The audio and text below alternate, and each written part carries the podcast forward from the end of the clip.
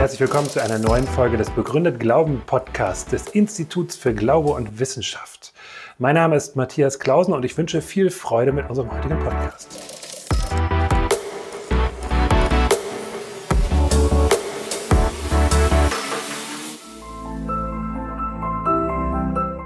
Vor ein paar Jahren fragte mich ein Bekannter, sag mal, das, was du da immer über den christlichen Glauben erzählst, glaubst du eigentlich, dass das wirklich wahr ist? Oder bist du da eher tolerant?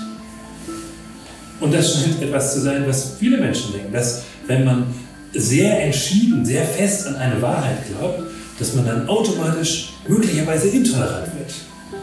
Darin steckt aber ein großes Missverständnis darüber, was Toleranz heißt.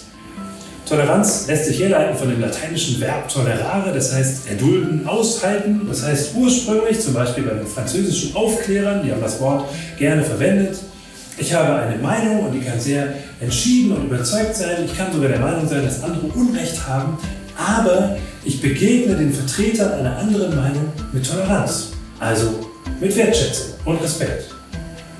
Das findet sich zum Beispiel bei dem französischen Aufklärer Voltaire. Er hat äh, mal zu einem seiner Widersacher gesagt, oder soll es ihm gesagt haben, Monsieur, Ihre Meinung ist mir widerwärtig, aber ich werde mein Leben dafür geben, dass Sie sie äußern dürfen.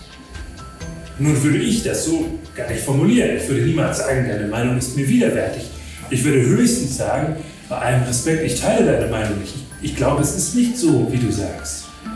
Ich glaube, es ist in Wirklichkeit anders. Aber ich begegne dir selbstverständlich mit Respekt und freundschaftlich. Also eben tolerant. Toleranz, wenn man sie so versteht, ist also kein Widerspruch zu einem Wahrheitsanspruch. Ich kann einen Wahrheitsanspruch haben und gleichzeitig mit Menschen tolerant umgehen. Im Neuen Testament, im zweiten Teil der Bibel, der sich vor allem um Jesus dreht, findet man deswegen auch beides direkt nebeneinander. Ein ganz steiler Wahrheitsanspruch und die Aufforderung zu unbedingter Toleranz, ja, mehr noch zu Liebe. Das ist noch viel mehr als Toleranz. Nicht nur aushalten, sondern aktiv wertschätzen, Gutes tun.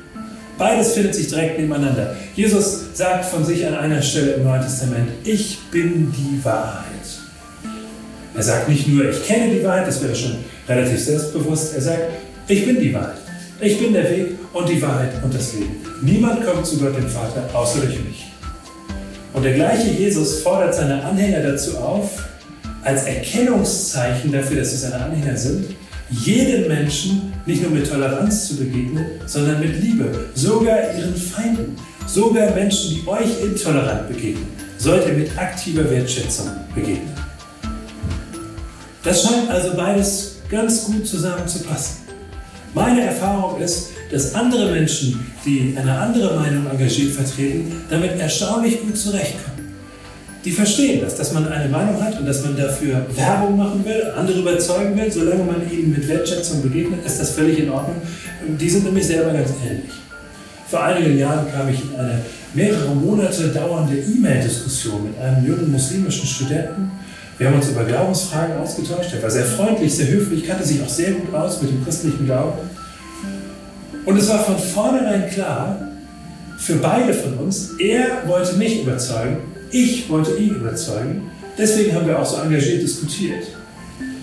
Nach ein paar Monaten ist die Diskussion abgeebbt.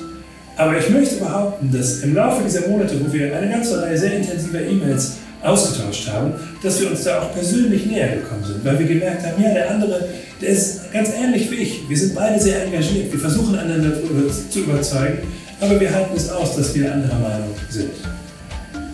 Mir ist schon klar, dass diese Vorstellung, wir suchen nach Wahrheit, so ein bisschen aus der Mode gekommen ist. Und dass viele Menschen eher sagen, naja, Wahrheit, wer weiß schon, was die Wahrheit ist. Ich suche halt nach etwas, was für mich persönlich funktioniert. Mir ist das allerdings zu wenig. Und das hat folgenden Grund. Ich lebe zum ersten Mal. Ich weiß ja nicht, wie es dir geht, aber ich lebe zum ersten Mal. Ich habe nur dieses eine begrenzte Leben. Und dieses eine Leben ist mir viel zu kostbar, als dass ich mich mit weniger zufrieden geben könnte, als mit verlässlicher Wahrheit. Und deswegen suche ich nach etwas, was mich wirklich überzeugt, nach einer Wahrheit, auf die ich mein ganzes Leben setzen kann. Und ich bin überzeugt, dass ich diese Wahrheit in Jesus gefunden habe. Wie steht's mit dir? Danke fürs Zuschauen oder Zuhören. Wenn es Ihnen oder euch gefallen hat, dann hinterlasst gerne einen Kommentar auf unseren Social Media Seiten oder auf unserer Website im Kontaktformular oder schickt uns eine E-Mail. Wir freuen uns von euch zu hören.